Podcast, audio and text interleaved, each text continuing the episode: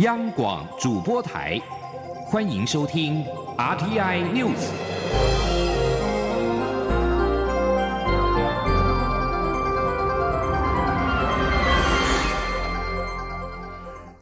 各位好，欢迎收听这节央广主播台提供给您的 RTI News，我是陈子华。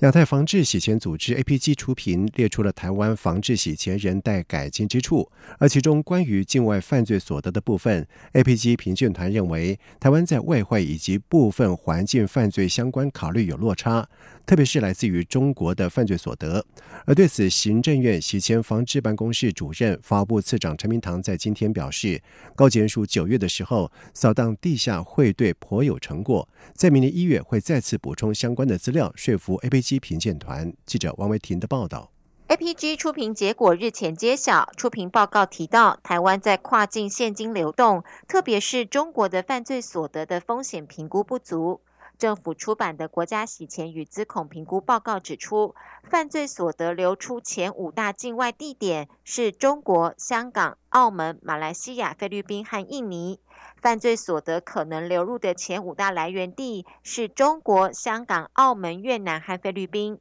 显示中国确实是境外洗钱的高风险区。行政院洗钱防治办公室主任、法务部次长陈明堂二十号受访时表示，为了防治境外洗钱，高检署九月时已经查缉两波地下汇兑，具体回应国际对防治洗钱的关切。陈明堂指出，APG 评鉴是以十一月十六号作为临界点，政府一月时会再提出报告给评鉴团，说明或补充出评报告所列的缺失。他表示，相关单位会将九月的扫荡案例补提给评鉴团，且高检署未来也会加强查缉地下通会。陈明堂说：“秦自己在在在在在这个评鉴会的，他们也有说明到有几几个 case 嘛，给他们了解，所以这些资料我们都还要后补给他。成果给他，那是什么样什么样的会？因为我们也许写在写的比较笼统，把它分析出来。至于说将来查缉，我们当然会要继续查缉呀，将来的目标也是要加强查缉。”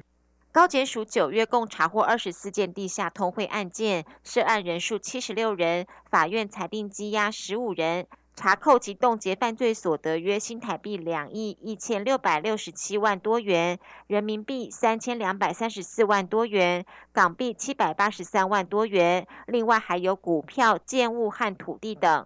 查获的汇兑总额约三百二十一亿两千四百四十三万多元以上，汇兑地点以中国厦门和广东、香港、澳门、泰国、菲律宾、柬埔寨、越南、韩国、马来西亚和新加坡等地居多。中央广播电台记者王威婷采访报道。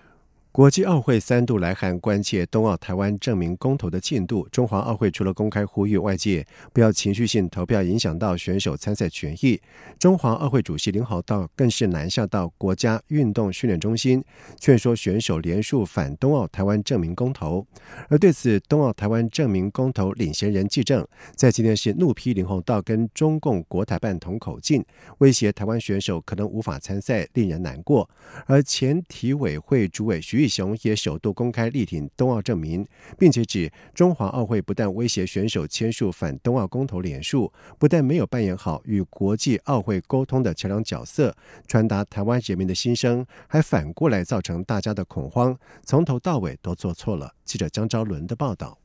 不满中华奥会再度以国际奥会三度来函为由，持续透过网络与媒体反对冬奥台湾证明公投。冬奥证明行动联盟二十号也再次召开记者会，做出澄清与回应。冬奥证明公投领衔人纪政表示，他今年七十五岁了，还能有机会体力为台湾做一件事，是他人生里非常有意义的事情，很值得。但谈到不少知名运动选手站出来反冬奥证明公投，纪政则将矛头指向中华奥会主席林鸿道，指他竟然跑到国训中心要求选手签署反冬奥证明公投联署，形同威胁。根本是与中共国台办同一口径，令人难过。记者说：“我真的非常难过，我们奥会的主席呢，竟然也协同这个中共的这国台办呢，竟然去威胁我们的选手。我们一再的在强调，我们的选手不会因此而失去比赛的这个机会。”前体委会主委许义雄则指责中华奥会角色错乱。理应在台湾寻求转型正义过程中，协同我国籍国际奥会委员吴金国，积极与国际奥会沟通，协助将过去委屈的名称改正过来，却没有扮演好桥梁角色，也没有跟选手、社会大众说清楚公投通过与不通过会如何，这是一位恐吓大家，从头到尾都走错了。许玉雄说。奥会就有责任要跟国际奥会协调，能不能改，要怎么改，那是可以协调的事情。那中华奥会一直恐吓我们的老百姓，那媒体也报道，所以大家很恐慌。而恐慌的问题在哪里？就是事实不明，造成误解，所以大家都心慌意乱。冬奥证明行动召集人杨中和则再度强调，万一公投过了，国际奥会不同意，还可以寻求国际仲裁。再不行，许多过去的例子都证明，台湾选手可以透过独立运动员身份，或是参加难民队参赛，政府也会提供训练经费及获奖奖金，一点问题也没有。若选手因此无法参赛，他建议政府可以利用运动彩券基金经费，给予选手必要救济，保障选手可能的损失。中国电台记者张超伦台北采访报道。而针对国际奥会来函关切二零二零东京奥运证明公投，恐有违。奥林匹克宪章第二十七条第九项的规定疑虑，而对此，体育署在十九号的时候已经回应重申，政府依法举办公投，但仍需尊重国际奥会的决定。对公投的结果，目前体育署不做任何的预设立场。经济部统计处在今天公布了十月外销订单金额为四百八十九点九亿美元，创下历年的新高，年增是百分之五点一。而累计一到十月接单金额也创下历年同期新高，年增是百分之六点三。经济部分析，国际品牌智慧手机以及穿戴装置等多项的新品上市，带动了组装代工以及相关供应链的订单增加，预估全年接单金额绝对能够突破五千亿美元。记者杨文军的报道。经济部统计处二十号公布十月外销订单金额为四百八十九点九亿美元，创下历史新高，月增百分之二点四，年增百分之五点一。累计一到十月外销订单金额为四千两百零七点六亿美元，为历年同期新高，年增百分之六点三。经济部统计处处长林丽珍分析，六大货品类别中，资讯通信产品订单金额为历史新高，电子产品、塑橡胶制品、化学品则为历年同月新高。资通讯产品主要是国际品牌智慧手机及穿戴装置等多项新品上市，加上云端伺服器需求持续增加，带动组装代工及相关供应链订单。不过，基本金属制品及机械产品则因为美中贸易摩擦以及部分国家课征关税及反倾销税的影响，市场观望气氛浓厚，增幅都明显趋缓。林丽珍说：“整个趋势看起来。”它是有受到一些影响的，哈，机械比如说受到美洲贸易的摩擦的影响，那市场是一直一直观望嘛。那最近的话，刚才讲的基本金属的部分，它的价格其实原来都在高档，那最近它也是有一个走下滑的一个情况。展望未来，林丽珍指出，第四季为销售旺季，但高阶智慧型手机杂音不断，加上接下来极其垫高，十一月接单金额预估约四百八十亿至四百九十亿美元间，成长率可能介于年减百分之一点四至年增百分之零点六之间。不过，全年接单金额绝对可以突破五千亿美元以上。中央广播电台记者杨文君台北采访报道。公费流感疫苗在最近是供货吃紧，造成了校园集中接种作业延后。机关署副署长专仁祥在今天表示，由于这几天已经陆续提供全国各县市将近二十七万剂的疫苗，而预计在年底月底之前还能够再供应六十一万剂，到时候将能够舒缓供货吃紧的情况。记者陈国维的报道。今年发生两起公费流感疫苗异常情况，导致有三十二万剂同批号的疫苗停用，造成各县市必须延后校园集中接种作业。不过，这样的情形预估到这个月底能有所改善。机关署副署长庄仁祥说：“上个礼拜五到今天，我们已经陆续提供了二十七万剂左右的流感疫苗给各个县市。”那还有到月底之前还会大概六十一万剂，所以目前几个县市他们都部分县市都已经开始陆陆续续的恢复呃国小国中的校园的呃一个接种。截至十一月十八号，今年公费流感疫苗接种数超过三百九十一万剂，比去年同期的三百七十五万剂多出十六万剂。但幼童的施打率较去年低，因此机关署二十号邀请两名防疫医师魏心怡以及刘宇伦，分别带着五岁大及三岁大的孩子前来接种流感疫苗，并说明流感疫苗对幼儿的威胁。我家的小朋友是有气喘，有较大的一些好处，它可以就是减少气喘发作的次数。那除了保护自己之外呢，它同时可以保护家里。机关署表示，国内流感疫情虽然处于低点，但上周类流感就诊人次较前一周小幅上升，而且新增一例与流感相关的死亡病例，是一名住在中部的九十多岁有慢性病史的女性，在入院隔天就过世。统计从十月一号起，累计七十一例流感并发重症病例，其中五例死亡。另外，台湾最近两周长病毒疫情上升，上周就诊人次有一万四百二十七人。机关署提醒家长及教育人员要注意环境清洁及通风，并加强个人和幼童的手部卫生，以及落实生病在家休息，以确保健康。中央广播电台记者陈国伟台北采访报道。在外电消息方面，在菲律宾总统杜特地的邀请之下，中国国家主席习近平在今天前往了菲律宾进行首次的国事访问。不过，迎接他的还包括了上百名聚集在中国大使馆外的示威人士，他们极力反对和北京建立更紧密的关系，并且大声要求中国滚出菲律宾的海域。而南海争议长期困扰着菲中两国的关系，中国声称资源丰富又位居重要航海的南海。几乎全部都是属于中国，因此被菲律宾前政府告上了国际法庭。法庭在二零一六年裁决北京对南海的主权声索毫无根据，但是中国在近年来仍加速在南海建造人工岛，并且设置飞机跑道以及军事设施。不过，菲律宾政府则在杜特地总统二零一六年上台之后软化了立场，搁置国际法庭的裁决，并且希望获得中国提供两百四十亿美元的贷款跟投资。然而，对于中国的南海主权的立场，许多菲律宾人仍然是感到不满。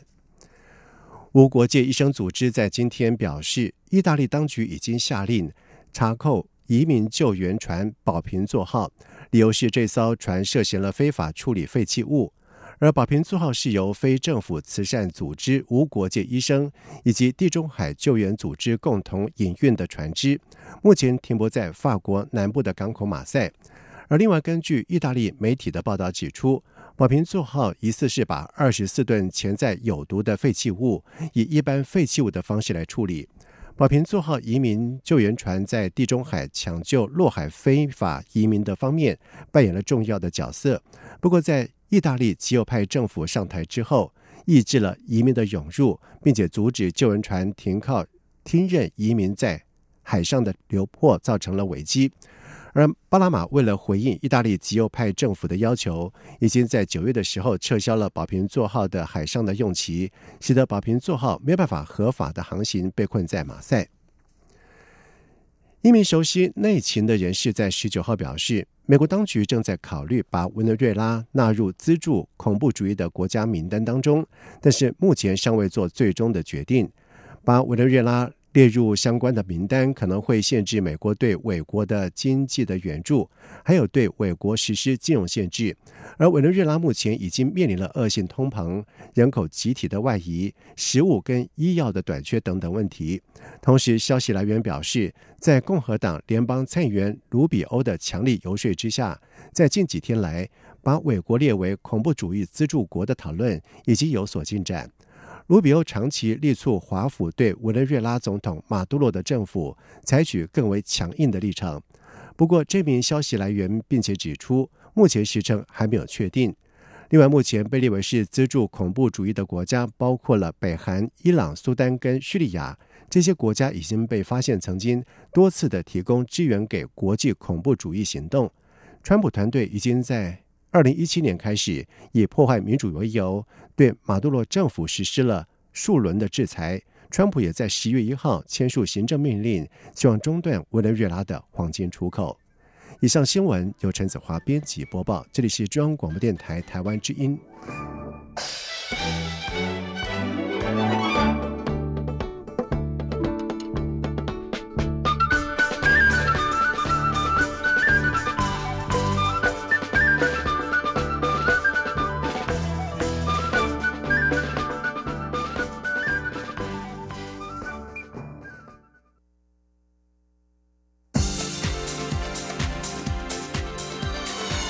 这里是中央广播电台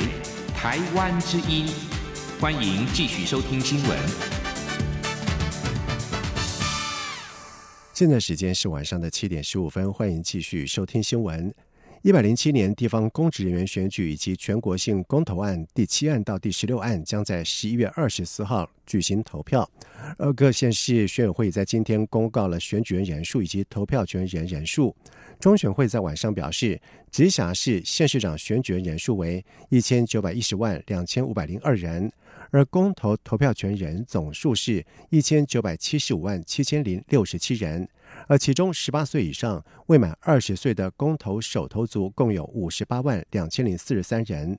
而根据公投法的规定，公投案投票结果有效同意票数多于不同意票，且有效同意票达投票权人总额四分之一以上者，即为通过。也因此，以一千九百七十五万七千零六十七人的四分之一来计算，同意票必须多于不同意票。且达到四百九十三万九千两百六十七票以上才算通过。而这个礼拜六就是要举行九合一选举投票了。那么就在选前最后倒数，国民党籍台中市长候选卢秀燕在今天宣布请辞立委，展现了非赢不可的决心。而至于为何现在才宣布，卢秀燕表示，考量到整体的选战的节奏，民进党台中市长候选人林佳龙面对对手在选前出此招，也表示尊重，而且不断诉求政绩来争取支持。记者肖兆平的报道：即刻起，我要辞去我担任六届超过二十年的立法委员职务，而且我不会给自己留后路。即使选举不成功，我也不会接受不分区立法委员的职务。选前七十二小时，卢秀燕宣布请辞立委，来展现非赢不可的气势。虽然先前早有张立善、陈其迈、姚文智相继请辞立委，表达决心，但卢秀燕迟迟没有跟进。之所以现在公布，原因在于考量选战节奏。他说：“从呃前几个月开始，就不断的有人在问我这个问题，而且有些人已经隐隐约约感受到，啊，当时我已经做了决定，那只是我们按照我们选战的节奏节奏哈。”卢秀燕信心喊话，强调如果能胜选，就代表台中跟台湾有改变机会。啊，大家好，我是啊林家良市长。啊，来到这呢，啊，给大家啊，这个请安问好。面对卢秀燕出招，林佳龙以尊重两字轻松带过。他在菜市场里的问候，就说明了现阶段重心全放在基层扫街。面对媒体访问，也再三强调正在改变的台中市。林佳龙说：“台中已经是台湾第二大城，人口突破两百八十万，而且是公认最宜居的城市。啊，我们啊各项的建设。”跟福利，啊都有很进步的发展，所以这一次的选举，啊也是啊一个正面能量跟负面能量的一个选择。那啊我选择哈啊努力带领。啊，台中向上提升。林佳龙也引用十九号高雄市长候选人的辩论会为例，强调年底大选不仅仅是选出市长，更是选择未来，呼吁民众要投给能带领城市进步以及会做事的人。中央广播电台记者肖兆平采访报道。而另外担任花博宣传大使的驻日代表谢长廷，在今天在台中市长林佳龙的陪同之下，走访了花博园区。谢长廷说：“台中市长林佳龙值得肯定，因为成功的把台中行销到全世界。”而林佳龙则是感谢谢长廷在日本大力宣传。他还说，日本国营电视台还规划了节目介绍花博，而日本民众也对花博的丰富性是感到相当的惊艳。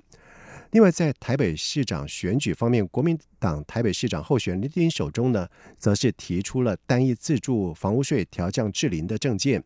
台北市长柯文哲在今天表示，单一自住房屋税在他任内的时候已经调降，但是如果要一下就调降到零，是太夸大，政治不要乱喊价。丁守中则是回应，这将减少都更的阻力，也符合了居住正义，在未来会从动长开始逐步的推动。记者欧阳梦平的报道。国民党台北市长候选人丁守中强打独更政见，并提出若是单一自住，房屋税将逐步调降至零。台北市长柯文哲二十号受访时表示，单一自住的房屋税在他任内已经从百分之一点二降到百分之一，未来希望继续降到百分之零点六。他认为房屋税一下要调降至零太夸大，政治还是要务实，不要乱喊价，应该先说明财务要如何平衡。他说：“选举不可以只有砸钱啊，政策不可以只有傻逼的。像我们要推一二八年，哎，我跟你讲，那算了两年，你知道？你看你要算那个永续经营，所以单一且自助的房屋房屋税，我是主张下降，OK。但是你说一下零，哦，这个就太太夸大，因为你要如果你要讲零可以，那你就要先讲个，按你对税收影响多少，然后长期会多少，还有还是说你有日日落条款、日出条款等等。”我觉得哦，政治还是要务实啊，卖短话给。对于柯文哲的说法，丁守中回应：这完全不是选举砸钱。由于都市更新后房屋税会增加很多，所以这是为了加速都市更新，减少都更的阻力，这也符合居住正义。丁守中指出，土地法第一百八十七条规定自住房屋免税。他算了一下，没有多少钱，台北市的总预算可以支撑，而且会采逐步推动。他说：“我们所推动的，这是将来慢慢来推动自住一户房屋免税，并不是现在马上就推动。我们先冻结啊，不涨不涨税，都跟以后的税跟都跟以前一样。那以后我们要慢慢推动。”自住一户房屋免税。民进党候选人姚文智则表示，其实从围老条例到都更条例修法，关于房屋税、地价税都有相当的减税措施。如果十年内没有买卖，就会维持原先的房屋税，除非是以都更手段炒作房地产，都更后立即交易，才会有房屋税及地价税的问题。他指出，立法院内政委员会早就努力进行修法，如果国民党不阻挡，早就修法完成。中央广播电台记者欧阳梦平在台北采访报道。而另外，杨文志在十九号以一篇台北市长柯文哲的访谈，指柯文哲自称中国要求他选总统。柯文哲表示，很多人都关心这个议题，所以不只是台湾内部，包括了大陆方面很多的智库学者，甚至是美日英等国驻台使节学者，在拜访他的时候，也都会问他是不是要选总统。而对此，杨文志则是持续追打，并且表示，柯文哲不是被抹红，而是自己把自己变红了。接下来，在台南市长选情方面，台南市长选战是倒数关键时刻。民进党台北市长候选人黄伟哲阵营在今天指控对手国民党阵营的候选人高思博，过去以民间的身份自主投入的南区国际光点计划是污点计划，领取政府巨额的补助款，却酬庸自己的家人。而高斯博阵营则是反咬黄伟哲的大创案，还公开邀请黄伟哲就大创案以及光点计划公开辩论，双方隔空互指争议案件，烟香味是相当的浓厚。记者刘玉秋的报道。距离投票仅剩四天，台南市长选战烟硝味也越来越浓。民进党台北市长候选人黄伟哲竞选总部发言人郭国文二十号北上与民进党立委林俊宪一同举行记者会，指控国民党台南市长候选人高思博以二十一世纪基金会的名义，在国民党执政时期向观光局取得新台币三千七百万补助款，执行南区国际光点计划。但所谓国际光点的据点，不仅销售商品与台南历史无关，甚甚至还扭曲历史。高斯博竟然还任用亲人做领高薪，报价腐烂，浪费公帑。南区光点变污点。郭国文说：“所以为什么的经费会做如此的自己的亲友人士的安排？高斯博这种花卉的这种状况的话，如果以现阶段他处理国家给予的经费。”如此浪费公帑的情况底下，台南市民要如何信任他？他有办法入主市府，能够将整个市政府带领到一个好的方向。对于黄伟哲阵营的指控，高斯博阵营表示，二十一世纪基金会在三年内投入七千六百九十一万多元经费推广南区光点计划，申请补助三千七百七十二万多元，补助比例为百分之四十九点零五，且计划结束后仍持续投入经费补助在地活动。计划究竟执行的好不好，民间业者最有感，呼吁黄伟哲阵营不要污蔑。高思博二十号也大动作的举行记者会，反咬黄伟哲的大创案，质疑大创当事人持证立立，黄伟哲亲自施压发公文掩护非法进口核灾食品。高思博并公开向黄伟哲下战帖，找黄伟哲公开辩论。那我们就公开的跟你说，挑战你，你把大创案出来说清楚，我接我也接受你这个挑战，好，我也把我也相对的接受你对于南区光点的挑战，好，而且我相信啊，如果是这样的话，大家就会非常的清楚了，好，到底是这个谁哦，呃，心里是。这个有鬼的哈！除了黄伟哲、高思博阵营隔空互呛外，无党籍的候选人苏焕智也参一脚，要求蔡英文总统与阁魁赖清德保护大创案中的重要证人叶启忠和曾碧珠。大创案关系整个国家的法治和风纪，他一定会追究到底。随着投票日逼近，各候选人加强陆战扫街，也不断互轰对手阵营所设的争议案，选战越来越热。中广电台记者刘秋采访报道。而至于在高雄市长的选情方面的资深媒体人郑红怡，在日前为民进党高雄市长候选人陈其迈站台造势的时候，指国民党高雄市长候选人韩国瑜当选之后，搞不好会卖掉台湾，以及网友林佑成在脸书发文指韩国瑜大量的买票，并且对韩国瑜抹红，甚至还有网友扬言要暗杀韩国瑜。而对此，韩国瑜原本预定在下午三点要到台北。地检署按铃控告郑红怡违反选罢法，意图使人不当选。但是他表示，在天人交战之后，决定不提告。而对于是否也有收到恐吓言论，陈其迈则是表示他忘了。他也呼吁支持者不要有过激的行为。他在昨天在辩论之后，主动跟韩国瑜拥抱的出发点，就是希望大家能够减少对立。接下来进行今天的前进新南向。前进新南向。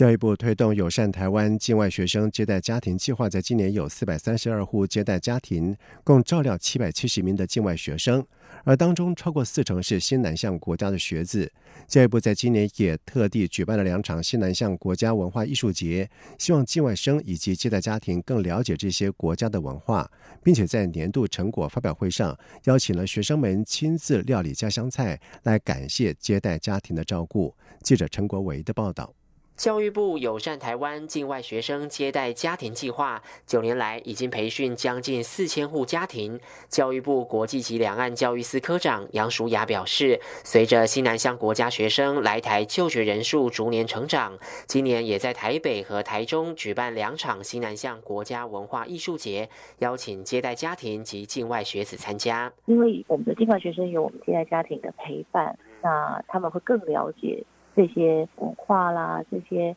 观光设计的一些实际的一些典故啦，或更深入的那个文化底蕴。那我们的接待家庭呢，在跟这位学生的这个互动当中呢，也可以了解我们来自于这个国家的相关的饮食啊、文化啦、习惯。统计今年共媒合七百七十名境外生到四百三十二户接待家庭，其中有四成二三百二十三名学生来自新南向国家。就读国立高雄科技大学的越南学生阮氏桂英说：“接待家庭不是像客人般的对待他，而是如同家人般的互动，让他很感动。他在清明节的时候还和接待家庭一起去扫墓，也让他了解台湾的清明文化。”教育部最近举办年度成果发表暨文化交流感恩餐会，共有八十名接待家庭成员及境外生参加。餐会上除了回顾最近一年大家的成长与感动之外，更分组展开超级主厨大战，各自料理出越南、印尼、马来西亚、香港等地的特色家乡菜，也借此让境外生向接待家庭的付出与关怀表达感谢之意。中央广播电台记者陈国伟台北采访报道。由台湾和印尼政府合作的工具机执训班日前在福尔摩沙技术中心举行了结业典礼。驻印尼副代表兰夏里表示，这是以人为本的新南向政策成功的案例。由印尼台商高印昌设立的福尔摩沙技术中心师资都是来自于台湾职业训练中心的师资教学，在中英文、印尼文双语教学。但夏里表示，台印尼政府合作工具机执训班受训学员的结训，是落实新南向政策以人为本方针的具体成功案例。以上新闻由陈子华编辑播报，这里是中央广播电台台湾之音。